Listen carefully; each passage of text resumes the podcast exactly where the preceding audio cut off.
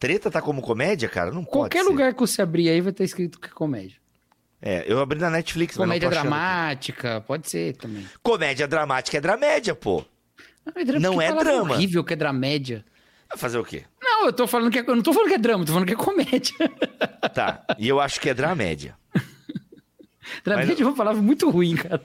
É, gêneros, vamos lá. Gênero que a Netflix deu. Netflix Sim. deu. É, nós dois estamos certos. Ah, não, não vem com essa não. Não vem com essa não, nós dois estamos certos. É Gênero. comédia. Séries dramáticas, É. comédias para a TV. Então, É os dois, pô. Mas enfim, Tá bom, coisa inútil. Por que Então, que você achou mas- a série? Uau! não, não achei a série. Ô, louco. Tem muita série melhor. Quer dizer, Tem. tem. muita série que eu gosto mais. Não vou nem dizer que é melhor, porque, pô, Treta é muito bom, cara. É, é muito bem escrito, é muito. Os personagens, eles têm razões e você compra as razões deles, você entra na parada. concordo, E concordo. tem discussões ali. Tem, tem duas discussões ali que eu gosto muito. Eu, eu quero até assistir de novo.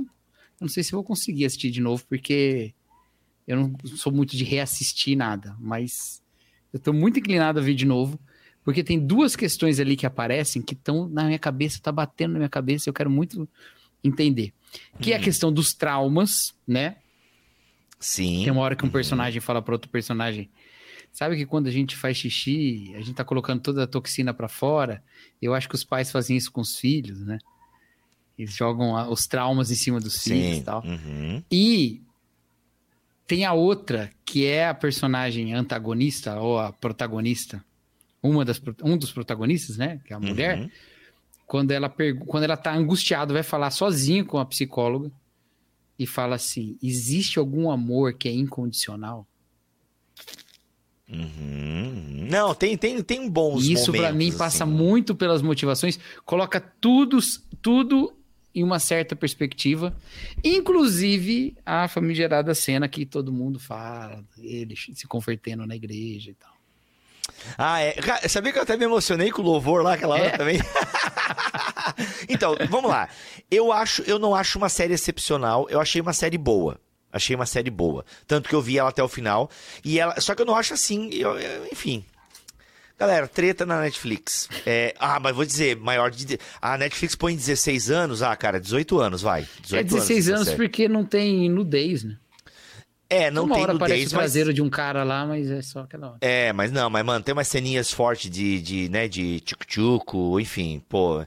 E, foi, e o último episódio mesmo tem uma cena dela, né, que dela, ela tem uns fetiches lá, né, enfim. Nossa, aquela cena, ah, me achei meio forte, assim. Enfim, Né? 18 é o anos, hein? penúltimo, né? É, penúltimo, né, enfim. Que o Que ela vê aquele, uma espécie de monstro, assim, né, um, um ser ali da mitologia deles lá. Enfim, e aí, o que, que você achou de treta? Série legal, como diz o Kaká? Ou, ah, eu achei uma sériezinha ok que me pegou e eu vi até o final. Ok ou legal? Ok. Agora, The Bear me pegou muito mais, se é isso que você quer. Ah, The Bear é, né? The Bear é um drama com tons é, de comédia, ou seja, uma dramédia mais dramática. Roda a vinheta, Rafa. Eu já defini The Bear, cara. The Bear tá definido já. O que que é? The Bear é, é Breaking Bad se o Walter White, ao invés de cozinhar metanfetamina, cozinhasse comida mesmo. Nossa, não, mano, não. Claro que é, pre- presta atenção, você vai ver. É exatamente isso. Exatamente isso. Nossa, depois a gente conversa. Agora sim, Rafa, roda a vinheta. Bibo Talk apresenta BT Papo. Uma conversa regada à Bíblia, teologia e risadas.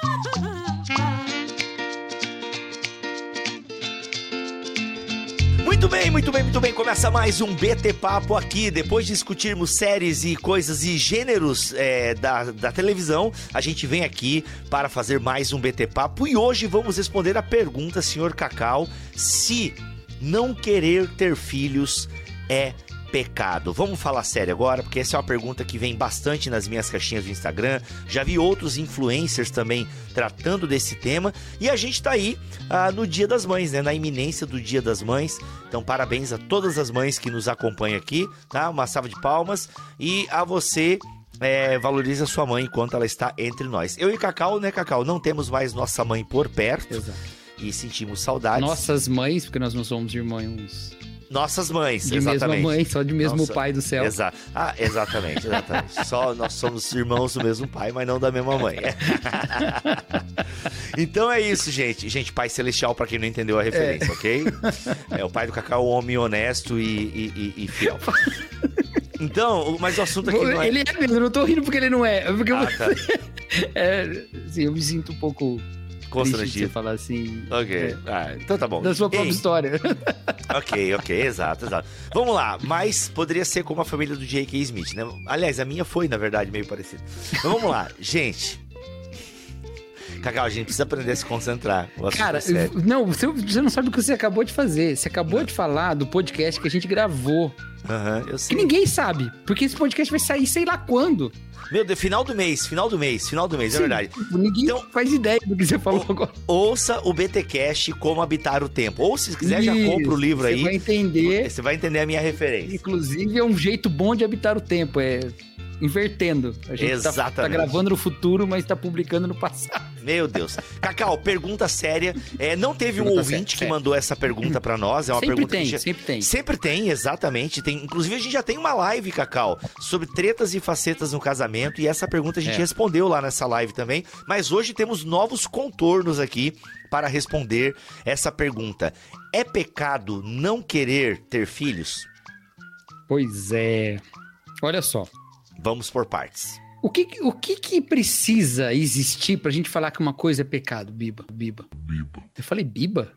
Não, Bibo, eu entendi Bibo, mas se falou Biba, é, né? Essa piada Não, é muito Bibo, eu quis- 2010. Não, essa não foi. piada é- essa piada é muito O que 2010. que precisa? O que que precisa existir pra uma coisa ser considerada pecado? Cara, ferir a lei de Deus. Certo? É o eu descumprimento da também. É, Certo. a lei, Como é a lei de. Cristo. Vamos pegar a lei de Cristo porque é a lei de Cristo que a gente segue. A lei de Deus é a Isso, lei de beleza. Cristo, no caso. A gente não segue a lei de Moisés, ainda que ela seja um princípio base para nós. Mas a gente é segue uma a boa lei de discussão Cristo. pra gente conversar também. Exato. Tem algumas questões aí muito interessantes. Mas, mas é isso, tá bom. É, ferir a lei de Cristo. Muito bem. Ferir a lei de Cristo. Ah, existe essa questão de ter filho na lei de Cristo? Esse mandamento de ter filho? Não. A gente poderia discutir aquele texto de Paulo a Timóteo, né? Que é uma orientação de Paulo lá. Eu até vou pegar. eu Deveria ter pego esse texto antes, mas enquanto você fala, eu procuro o texto. mas a princípio, não. Então, na verdade, é, muitas vezes essa questão ela cai num certo num, num ambiente de debate tão acirrado. Inclusive, ela deve estar no calendário das discussões do Twitter crente, porque ela sempre aparece. Sempre aparece. Aliás, as coisas se reciclam, né? As tretas se mas reciclam. ela tal, mas ela talvez não esteja usando a melhor categoria. Hum. Porque nem toda prescrição bíblica ela se dá com a base da questão do pecado, certo? Existem Uhum. outras é, categorias de comportamento aprovado, não aprovado, sugerido, Uhum. desaconselhado, há várias categorias diferentes, entendeu? Na Bíblia. Não há só essa, é pecado ou não é pecado. Não é como se os comportamentos sempre caíssem em uma dessas duas coisas, né? E nesse caso específico, eu acho que essa pergunta ela é mal feita quando ela leva a questão de ter filhos para esse, é, ou melhor, a questão do desejo de ter filhos, porque a questão não é ter filho ou não ter filho. Uhum. Porque ter filho ou não ter filho escapa da vontade de alguém, escapa do desejo das pessoas, né? É a questão de querer ter filho. Ou não querer, ou melhor, querer não ter filho. né? Uhum. Querer não ter filho. É, eu não acho que a melhor maneira de lidar com isso é falando nessa categoria de pecado. Sim. O que algumas pessoas usam é a fala de Deus lá em Gênesis, né? Crescer e multiplicar, encher a terra, sujeitai, né? Sujeitai a dominar sobre os peixes do mar, sobre as aves do céu, sobre os animais da terra e tal. Ah, colocam essa questão ali e dizem, de- dentro de uma certa teologia, que é uma certa teologia que tem um laço histórico e tem, né? De que isso antecede a lei de Moisés, por isso ela não é um padrão é, da aliança, mas ele é um Uhum. padrão prévio, um padrão da criação, um padrão criacional. Exato. É, muita Né? gente utiliza esse argumento, né? Por estar antes Sim, da lei de sim. Moisés, é uma parada que vale pra nós e tal. vale e para todo é mundo. isso. é. Isso, exatamente. Há debate sobre isso, né? Mas é, mas é uma, uma interpretação bem típica, né? Bem comum. Mas é, é, tem duas questões aí que eu acho que são importantes a gente colocar. Primeiro, obviamente, o que Deus está falando ali em, em, Gênesis não é uma questão para uh, cada indivíduo, mas é um plano para a humanidade certo? Ele está falando ali com Adão e Eva, que era a humanidade presente, né? Quando. E a outra questão é, quando chega no Novo Testamento, você não enxerga esse tipo de, de colocação, por dois motivos. Um motivo com certeza e outro motivo hipotético. o motivo certo é porque era já esperado de qualquer casal do mundo antigo que, ao contrair um matrimônio, quisessem ter filhos. Isso uhum. era uma uhum. questão natural da, da, da vida de casado. O que se debateria é a pessoa querer casar ou não, certo? Exato. Mas uma vez que casa, constituir uma família com filhos, isso era ah, básico ali naquele mundo antigo, do, daquele período que a gente está vendo Antigo e no Novo Testamento. O outro motivo hipotético, quando você vê o Novo Testamento, vai falar de casamento, por exemplo, e coloca o casamento, Paulo coloca o casamento lá em 1 Coríntios como uma coisa que não necessariamente é mais elevada do que a solteirice, certo? Tudo bem? Tá entendendo o que eu tô falando? O, o, o, celibato não é necessariamente mais elevado que o casamento. O casamento não é necessariamente mais eleva, elevado que o celibato, certo? Uhum. Ele fala, eu, até bom seria que ninguém tocasse mulher e tal, né? Me parece que há um padrão ali que estabelece que talvez o ter filho caia na mesma coisa, entendeu?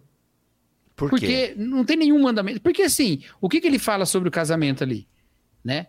Alguém poderia falar que Deus também, antes de Moisés, falou que o homem deixará seu pai e sua mãe, se unirá à sua mulher e serão os dois uma só carne. Deus também falou isso antes do, uhum. do de Moisés, né?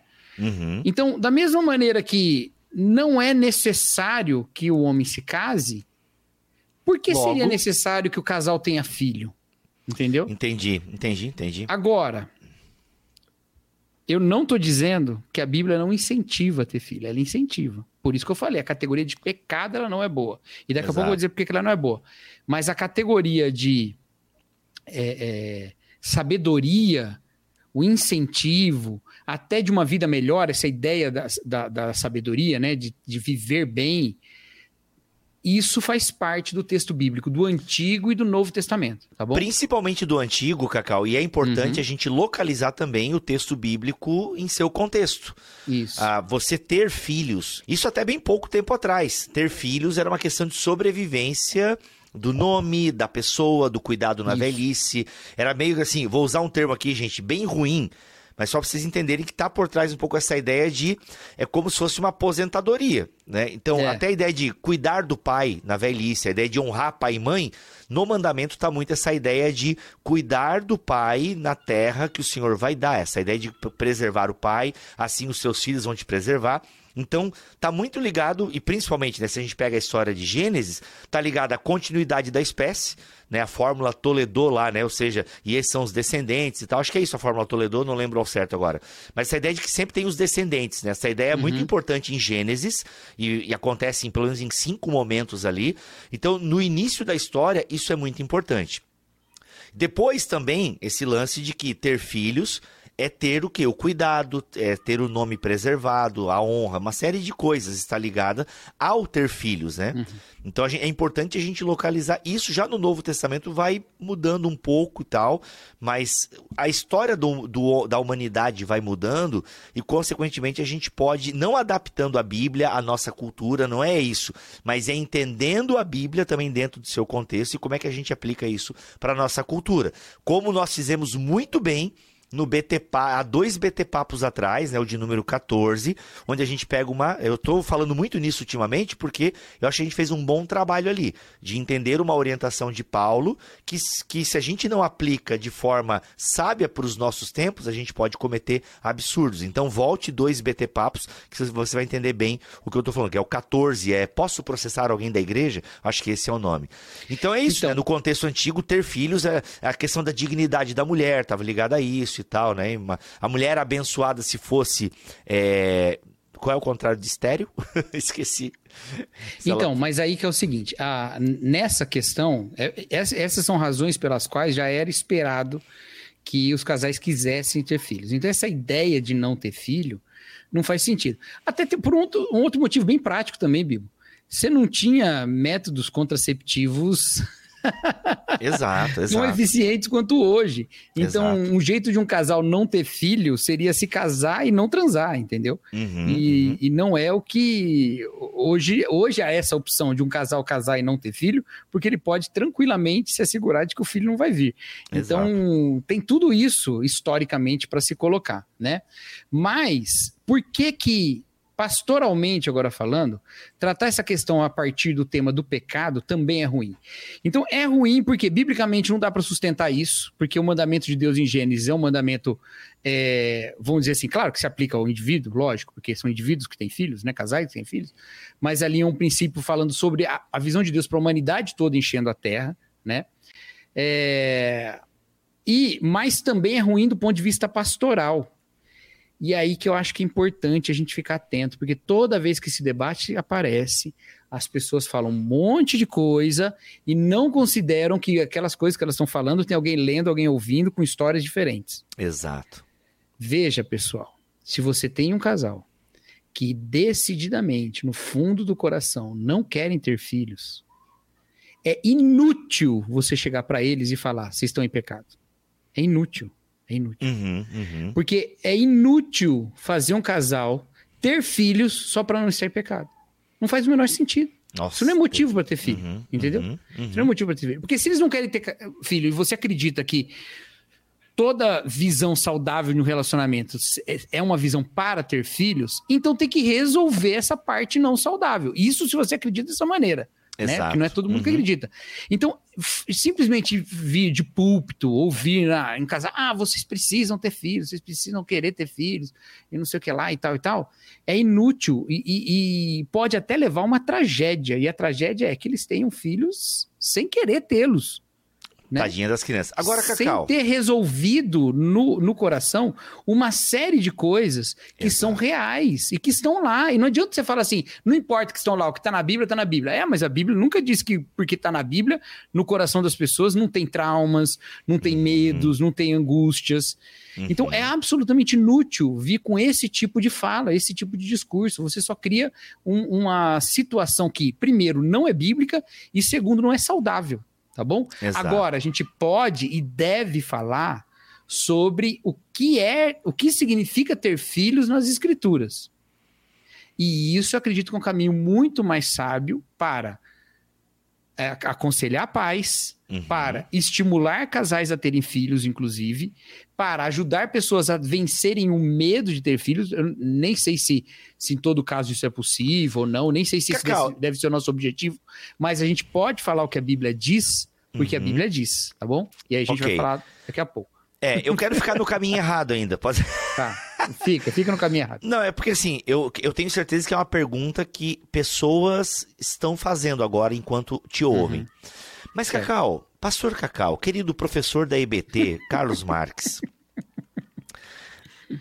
será que no coração dessa pessoa você já falou o medo? O medo, ele pode ser uma manifestação pecaminosa do nosso coração. Pode ser, né? O, é, o medo como uma expressão de não confiança em Deus, certo? P pode ser. Não sabemos, pode ser. Um outro ponto também é o seguinte: é o porquê não querem ter filhos. Então você fala de traumas, coisas muito possíveis, né? Realmente é, conheço inclusive pessoas nessa condição. E tem outra questão também que alguns levantam é não querem ter filhos porque é, gostam do conforto da vida, tem a ideia de que filho é só despesa. Uhum. Ah, algumas mulheres têm a questão do corpo, né? Não quero falar muito porque não sou mulher, e acho que nesse sentido é importante uma mulher se posicionar, mas já ouvi sobre isso, tipo, ah, depois a gente fica toda encarangada. Não sei se foi essa a expressão que ela usou, encarangada ou alguma outra coisa. E aí, por trás disso, pode ter, então, uma falta. Né? Lembrando que eu estou aqui no caminho errado, ok? Uma falta de confiança em Deus, uma, um egoísmo né? Por querer Uhum. manter a vida do jeito que tá. E filho é só problema, é só preocupação e é só gasto. E depois você não tem nada, né? E depois ainda é pra te abandonar na velhice, porque filhos abandonam pais. São coisas que eu já ouvi por aí em mesas, entende? E aqui, gente, sem julgamentos, ok? Mas são coisas que eu já ouvi. E se isso não deveria ser considerado também na nossa resposta pastoral? Certo. né? O medo exato. como falta de confiança em Deus, um egoísmo por querer manter o mesmo status de vida, e filho muda Uhum. o teu status de vida, é, muda a tua rotina, muda as tuas finanças, e a questão Uhum. da vaidade, né? Não quero mexer, não quero ter o meu corpo impactado por isso e tal. Isso. Aí que vem a questão. É, o medo, ele pode, em alguns casos, fazer parte de uma visão não liberta é, é, a partir das escrituras, pode fazer parte, sim, de uma falta de confiança ou coisa do tipo. Aí fico na dúvida se é pecaminoso ou não, porque pode ser só uma fé enfraquecida que precisa se fortalecer também. É, essas, essas coisas existem, né? A ganância, que seria essa, esse amor por um padrão de vida, existe também. A, a falta de. de é, qual é a questão? A vaidade existe também. E aí você falou da mulher, mas na verdade também tem o contrário, tá? Tem uma- um aspecto homem- da luxúria em que o homem não quer que a perfeito. mulher fique. O, o que, né, ainda. Porque um Perfeito, caso é uma Cacau. mulher preocupada com o próprio corpo, outro caso é um cara preocupado com o corpo da outra, como se É. fosse o corpo dele, né? Exato. Então, é outro problema. É, E que é, de certa isso- forma, né, biblicamente falando, o corpo do homem é da mulher, da mulher é do homem. Ó, mas Olha. cuidado! Cuidado, cuidado, mas no cuidado, sentido, mas não eles- uma impo... não que eu vou impor agora, não, você precisa estar assim porque eu gosto assim. Não nesse sentido, pelo amor de Deus. É, porque o sentido é, o- é o do querer bem, né? E mesmo Sim, lá na sim, questão do cuidado, sexual, que entra lá cuidado. em, em 1 Coríntios, Uhum. é, ele também aparece nessa Dimensão. na ideia cuidado. de responsabilidade, porque Paulo fala que quem tá solteiro, ele cuida só das coisas de Deus, né? Mas quem tá Uhum. casado cuida das coisas de Deus e do, e do marido, né? Exato, continua, Então é né, o lance de cuidado, né? Mas assim, Exato, não de possessão. Mas aí exato. que é o lance aqui nessa, nessa questão, Bibo. Todas essas coisas são pecados em si, independente de ter filho ou não. entendeu? Uhum. A questão aí não é se o ter filho ou não ter filho é pecado. A questão são essas outras coisas. Então, o objetivo de tratar e de pastorear essas questões no coração das pessoas não é levá-las a ter filho. É levá-las a deixar de ser gananciosa, deixar de ser vaidosa, deixar, entendeu? Perfeito. Uhum. É isso que a gente quer resolver. A gente não quer. O problema é, é, é que muita gente ouve o contrário. As pessoas querem que, que os outros tenham filhos todos sem resolver esses problemas todos. Exato. Aí criam umas famílias de pais nar- narcisistas que esmagam os filhos e, graças a Deus, tem a graça de Deus aí para redimir e terapia, que também é uma dádiva de Deus, né? Amém. É, então, assim, esse é o grande problema. Quando a gente fala é pecado não querer ter filho, é, é quase que uma irresponsabilidade com a condição da alma da pessoa, em primeiro lugar, e também com o pastoreio dessa pessoa no sentido dos reais pecados que ela pode estar cometendo ou que ela Eita. pode ter é, é, na sua atitude, né? A sua atitude pode ser pecaminosa, mas o pecado não é o não querer ter filho, é outra coisa que você precisa compreender Perfeito. e participar, entendeu? Perfeito. Então, isso é muito, muito interessante importante, né? E aí tem mais uma coisa, e eu quero falar sobre isso assim com calma, para não criar um, um outro estigma problemático também. Muitos dos nossos irmãos que falam sobre esse assunto e que não tomam os cuidados que eu acho que são necessários de cuidar, como eu são necessários de serem tomados, como eu acabei de falar aqui, é, eles não cometem o erro que eu vou mencionar agora, tá bom? Eles não cometem. Mas muitos dos que os ouvem, os seguem os tomam por mestres cometem aquilo que a gente já falou uma vez, de que a pessoa que está lá na ponta tem toda uma maneira de lidar com a coisa, mas quando vai descendo a carreira da influência, o bicho pega. Que é o seguinte, Exato. ainda que a esterilidade, vou colocar essa palavra bem feia, né? De uma pessoa ou de um casal, não seja, é, é, não signifique uma. Uma. Ai, qual que é a palavra? Um problema espiritual, tá bom? Não significa isso, que ela não tá tendo filho porque ela não quer, ela não tá tendo filho porque ela não pode. Ainda que isso seja assim, muitos destes casais que não podem ter filhos têm que trabalhar durante um grande tempo no coração e na mente para aceitar o fato de que não terão filhos. Certo? Uhum. E chega um momento que eles precisam dizer assim: não vai dar, não terei, não é isso que Deus quer para minha vida, bola para frente.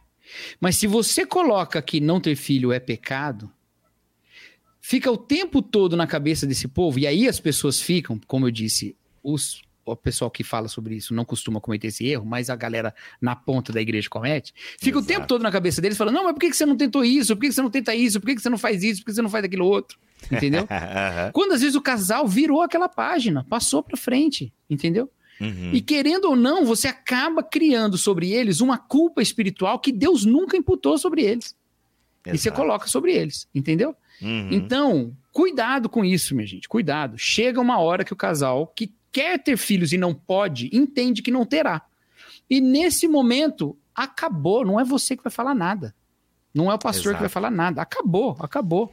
Porque não adianta você achar que qualquer outra pessoa fora desse relacionamento entenda melhor o que Deus tem pra eles não tendo filhos do que eles mesmos diante de Deus, entendeu?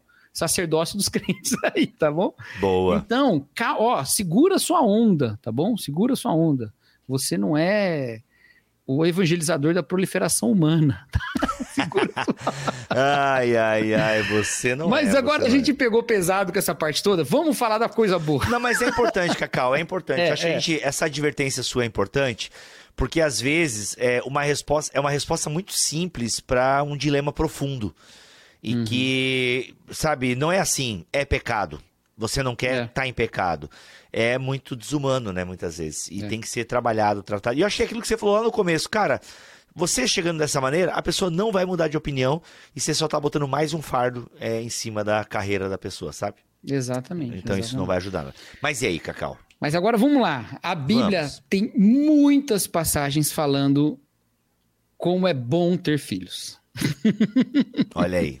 Flecha E na aí que é uma coisa muito surpreendente, porque se já era esperado que as pessoas que vão querer ter filhos, não havia necessidade da Bíblia dizer o quão bom é ter filho, porque as pessoas já iam querer, né? Não tem nenhum Hum. versículo bíblico dizendo quão bom é comer chocolate, porque todo mundo gosta de chocolate. Não, tô brincando. não Eu tinha não chocolate gosta- naquela época, naquela região. Não tinha, é, mas é bom, hein? Mas você é entendeu? É, é, a... Por que, que a Bíblia fala tanto sobre ter filhos? Porque ela tem um propósito sobre ter filhos dentro de uma teologia, ok? Hum, Há uma teologia sobre isso dentro da Bíblia. E, e- e o, que ela- o que a Escritura está fazendo é menos tentar convencer as pessoas a ter filhos, ou tentar convencê-las de quanto bom é ter filho, mas dizer como isso se encaixa no bom plano de Deus. Entendeu? Uhum. E por isso que é bom, porque se encaixa no bom plano de Deus, tá bom? Então, e aí, eu gosto de, de quando eu penso nesse assunto, eu gosto de ir lá para 1 Samuel, certo? Sim, temos Sabe o quê? 1 Samuel? Sei, a Ana? O texto que fala de Ana, exatamente, o texto que fala de Ana e do seu marido Eucana e da outra esposa do seu marido, né? A Penina. Caraca. Como é que é o nome da outra? Penina, né? Eita. Ana E- Eucana. Exatamente. E aí, Ana, é, ela não podia ter filhos. A gente, a gente conhece a história, né? Ana é mãe do profeta Samuel, certo?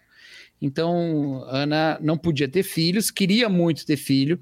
A outra esposa do seu marido tinha filhos, e aí ela ficava é, muito é, envergonhada por isso, né? Porque ela não podia ter, e a outra esposa tinha filhos lá e tal, e ficava desdenhando dela, tá bom? É, e aí ela vai até o templo e vai orar. E aí, quando ela ora, o, ela fala para Deus que se ela. é, se Deus der a ela fi- um filho, ela vai entregá-lo ao Senhor. Né? Ela vai entregar, dedicá-lo ao Senhor para ele ser um sacerdote. Ele vai levar, Exato. vai levar o filho para o templo, para o templo ser, para o filho ser treinado como um sacerdote, né? Nisso ela é vista pelo profeta Eli, ou pelo sacerdote Eli e tal. Ele fala: olha, vai embora, né? Que Deus vai ouvir sua oração e tal. Ela vai embora. E aí... É muito louco, né? Porque ela, ela, ela orava mesmo, né, cara? O, profe... É. o, sacerdote. Essa mulher tá embriagada? É esse rolê, não rola? É, um rolê que ele acha que ela é. tá embriagada? Ele acha Olha que ela tá bêbada, né? Olha e aí, quem sabe já, já, estava cheio do espírito orando em línguas. É. O James ia falar isso já. É, porque, é porque é exatamente a mesma impressão que tem lá o pessoal em Atos 2, né? Exatamente. Mas aí, beleza. Aí ela vai embora. E aí ela, de fato, engravida. E, a, e não só ela engravida, como ela vai cumprir o, o, o, o, voto dela. Ela tem esse filho, ela dá o nome dele de Samuel, e quando o filho alcança a idade, ela vai e leva para o templo para dedicar ao Senhor. Né? Aí que dessa história toda, eu tiro quatro lições sobre ter filhos. E eu acho que aí, na semana do Dia das Mães, são quatro lições boas para a gente aprender sobre isso. Né? Tem quatro lições aqui sobre ter filhos nesse texto aqui, né? Primeiro, ter filhos na Bíblia é uma honra, tá bom? É uma honra. Então, em todo momento as, em que aparecem pessoas que não têm, têm filhos na, no Antigo Testamento, sempre eles aparecem com uma, um sentimento. E no Novo Testamento também, porque tem a história de Isabel, né? Tem Isabel no Novo Testamento. Uhum. Sempre aparece com um sentimento de vergonha, de humilhação, né? Aí você pode dizer assim, ah, então não ter filhos é vergonha? Não, não. A questão não é essa. Exato. A questão é a honra de ter filhos. Então, não é uma coisa desonrosa. E por que, que é importante dizer isso no nosso tempo? Porque frequentemente a gente trata ter filhos como coisa desonrosa, tá bom? É, quando a gente vê, por exemplo, pessoas que escolhem uma carreira é, que concede mais tempo para a sua família, e aí eu estou falando, tô falando de homens e de mulheres, porque já vi homens abrindo mão de, de é, negócios e posições para ter mais tempo com seus filhos, né? Uhum. Quando a gente vê isso, a gente vê uma escolha de uma certa honra contra uma outra honra, uma honra social determinada. Mas tomar os filhos como uma honra que Deus te concede é uma coisa maravilhosa. Deus te, te deu essa possibilidade, né? Então, é, é a primeira coisa aqui. Ela estava envergonhada antes de ter filho, e depois ela tem filho e ela se alegra, né? Outra coisa aqui sobre ter filho. Ter filho é dádiva de Deus. Ter filhos é dádiva de Deus. Boa. Muito importante isso. Isso, disso a gente tira algumas lições. É, primeiro porque Ana vai ao templo e pede a Deus. E Deus dá. Por que, que Deus não dá antes? Por que, que, ela não engravida antes? Por que, que ela engravida uhum. quando ela é lá? É quase como se a história estivesse destacando que é Deus que dá. Entendeu? Uhum. E dá uhum. quando ele quer e dá em resposta à oração, no caso ali também, né? Mas nem sempre, mas no caso ali. É, tem, na história de Isabel, que é uma história paralela a essa, tem uma coisa muito interessante. Isabel é mãe de João Batista, certo? Uhum. João Batista estava anunciado desde o Antigo Testamento. Ele é a voz do que clama no deserto, certo? Então, esse profeta que viria, ele já é anunciado desde o Antigo Testamento. Mas aí, quando Zacarias, o marido de Isabel, que era sacerdote, vai ao templo oferecer lá o sacrifício, fazer seu trabalho sacerdotal, encontra ali o anjo do Senhor falando para ele que a esposa dele ia ter um filho e ele duvida, o anjo diz que Deus ouviu as suas orações. Hum, olha aí. Que coisa doida, né? Assim, Deus já tinha um plano traçado desde o tempo do profeta Isaías. E aí, na hora que esse plano entra em prática, ele fala para Zacarias: na verdade, Deus ouviu as suas orações. Caraca, é muito louco isso.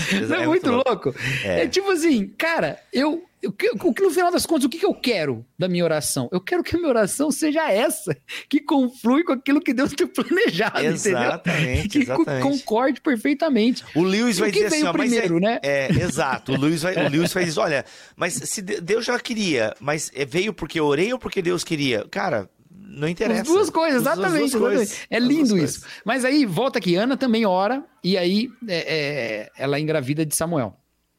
É, é, de, é dádiva de Deus, é Deus que dá. E se é dádiva de Deus, nenhum filho, e eu acho, acredito que isso é uma teologia do filho muito presente na Bíblia, nenhum filho pode ser considerado um castigo.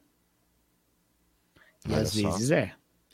As- a maneira como às vezes a gente trata na igreja gravidez fora do casamento, antes do casamento, É, transforma a gravidez num castigo. pesado. Mas não é, tá? Outra coisa, é, eu já tive, eu já aconselhei algumas vezes mães que estavam grávidas e aí descobriram que estavam grávidas de gêmeos, né? Haja coração. E é um choque, né? Tem a alegria da gravidez, geralmente estão querendo, estão tentando, né? Mas ninguém fala assim, tomara que seja. Quer dizer, eu acho que alguém até, até fala, Ah, né? Mas tem, é raro, tem, né? tem, tem pessoas né? que Quando engravida, gêmeos. É. quando engravida em si, já trabalha com a possibilidade mais comum de ter um, e É. sempre gêmeos é uma surpresa, né? Uhum. E, e em alguns casos é uma surpresa que dá muito medo, dá muita, né? uma- muita preocupação. E, e tudo isso é compreensível. Mas veja só: se é dádiva de Deus, é dádiva de Deus quando é dois também. Exato, é, é porção se dobrada. é honra, é honra de Deus quando é dois também. E mais uma coisa. Eu falo, eu falo para essas irmãs, eu sempre falo isso, né? Eu digo assim: existem muitas mães que se chocaram e ficaram preocupados quando descobriram que estavam grávidas de gêmeos. Mas lá na frente, não tem nenhuma que olha para trás e fala: puxa, mas podia ter sido um só. né? Exato. Porque Exato. os filhos, eles são dádiva de Deus. Uhum. E às vezes a gente não entende muito no momento, mas vem. E é, e é Exato. Ou compreensível. quando vem com alguma, algum problema, enfim, é, uma- é um sentimento Exato, parecido. também. A gente quer tudo Perfeito. saudável.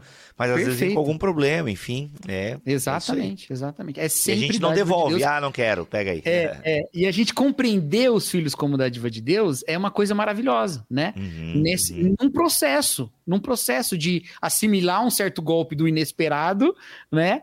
E compreender, Uhum. não, mas é, é de Deus, é dádiva de Deus, porque assim, todo Exato. filho vai dar problema, vai ter dificuldade, todo filho Todo vai ter filho, dificuldade. exato. Uhum. Imagina se, porque tem uma dificuldade, então isso não foi de Deus. Mas então nenhum Exato. filho é de Deus, porque todos eles Exato, muito bom. Tá bom? Então, essa é a segunda coisa, filho é dádiva de Deus. Mas tem uma terceira coisa aqui, Bibo.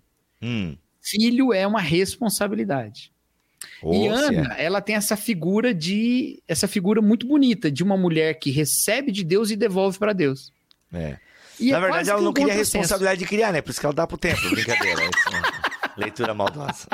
A creche do, do senhor Eli. exatamente, exatamente. É, Mas veja só que interessante. A, a- é- é- é- se você olhar, é quase um contrassenso. Fala assim, "Pô, mas você recebeu e agora, sete anos você entregou, não quer mais saber do filho, agora ele vai Exato. ser criado no templo. Mas a verdade é que o grande propósito da humanidade é ser entregue para Deus. E a grande responsabilidade da mãe e do pai, né, é exato. o de entregar o filho para Deus. De todo mundo, sempre é esse. Não da maneira como Ana fez, porque a gente não tem mais o templo, mas da maneira a serem também sacerdotes de Deus. É, tem um Certo? ditado popular, é, a gente cria os filhos pro mundo, né? O crente cria É. pra Deus. A gente cria para manda Deus. pro mundo. exatamente. É. Exa- Exatamente, a gente cria para Deus. É aquele negócio, você quer que o seu filho seja o mais feliz possível. E aí Hum. Agostinho nos ensina, né, que a gente anda angustiado enquanto não descansa em Deus, porque criaste-me para ti. Uhum. Deus nos cria para Ele mesmo. Então, qual é o propósito nessa paternidade, nessa maternidade? É entregar para Deus. Isso que Ana fez é que o pai cristão, a mãe cristã devem fazer. Legal. Então, é uma honra, é uma dádiva, mas é uma responsabilidade, tá bom? Uhum, uhum. Mas tem um quarto aspecto, e esse acho que é o que toca mais a pergunta que a gente tem aí, tá bom? E eu Eita, falei esses aí. três para falar o quarto, tá? E esse quarto é o seguinte, Cacau. Você tá falando aí muito bem detalhadinho, cheio de detalhes e tal. Tem quatro pontos e tal. Rapaz, você escreveu sobre isso ou não? Que tá tão eu bonito. escrevi sobre isso, meu. Rapaz, o que que tá aparecendo na tela aí Está da lá galera? no meu livro.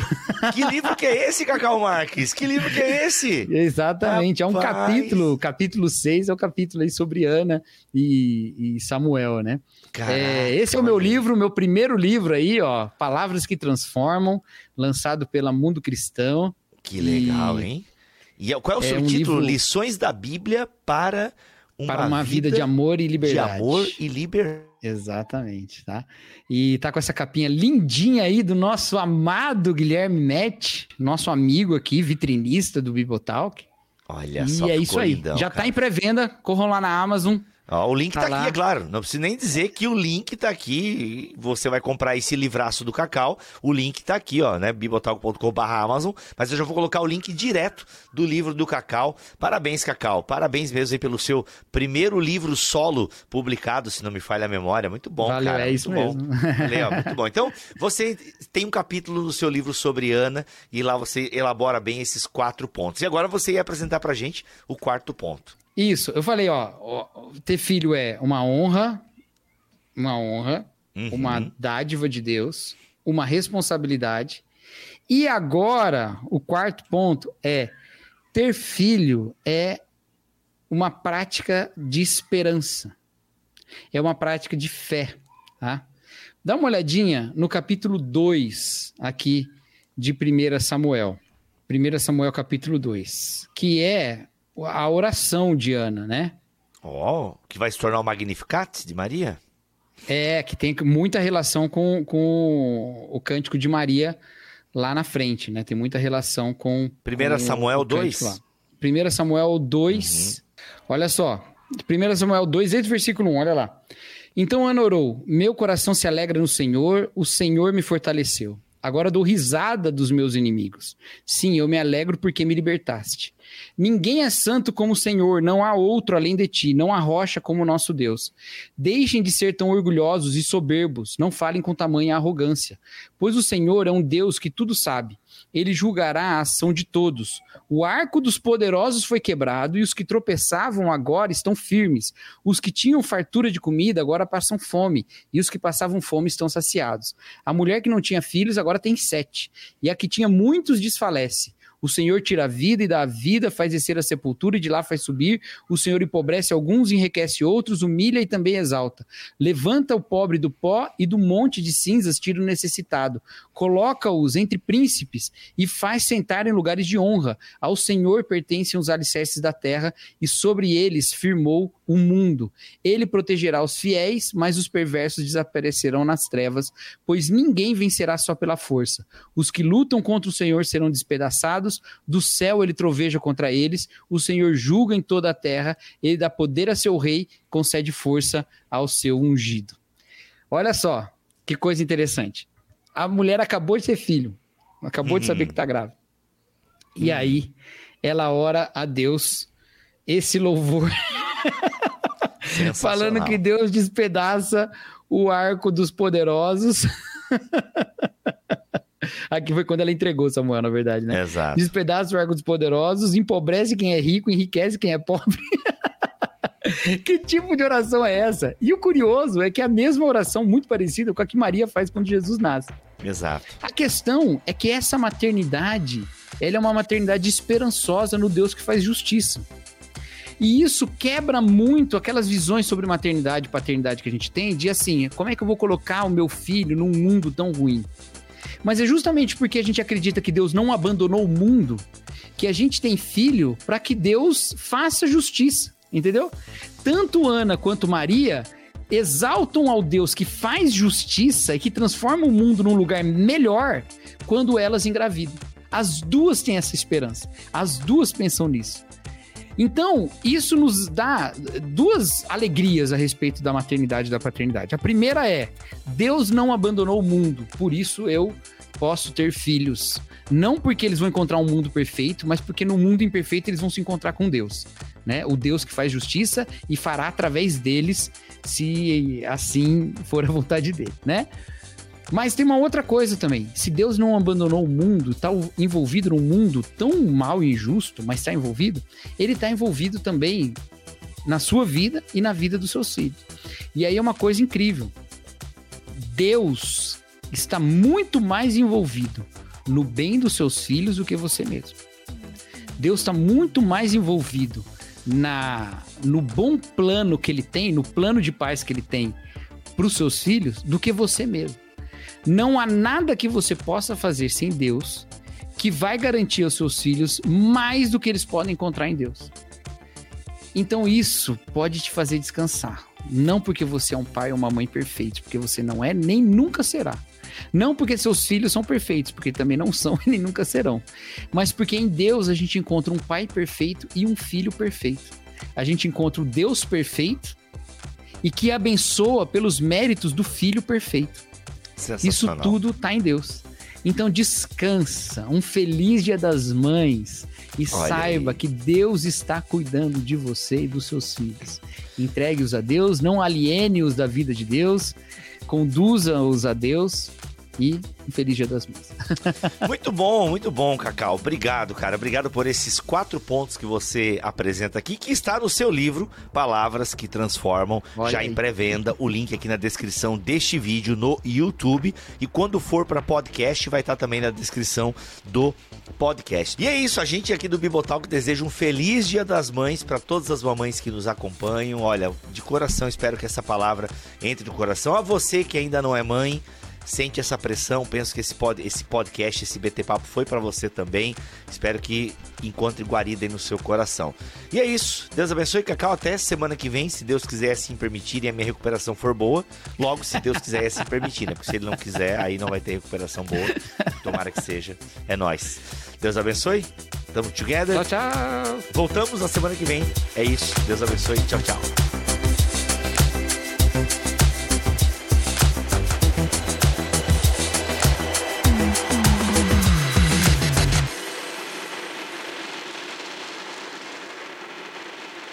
Este podcast foi editado por Bibotalk Produções.